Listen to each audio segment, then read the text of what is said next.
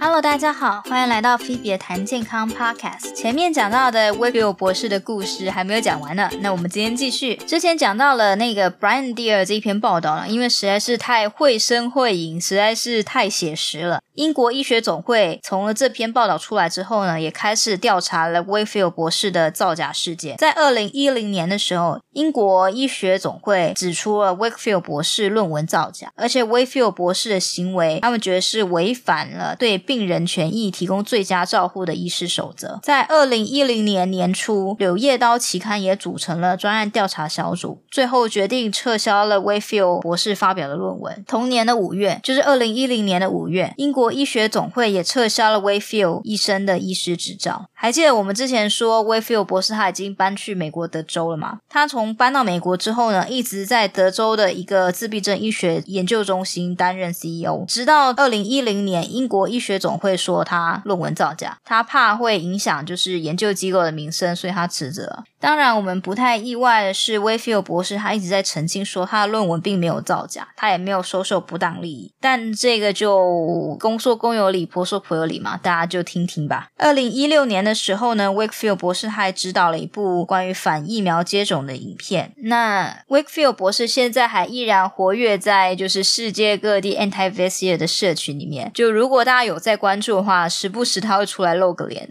这个风潮应该是不会太快消失的，还会持续好一阵子。那今天这一集就讲到这里喽，希望你喜欢，我们下次见。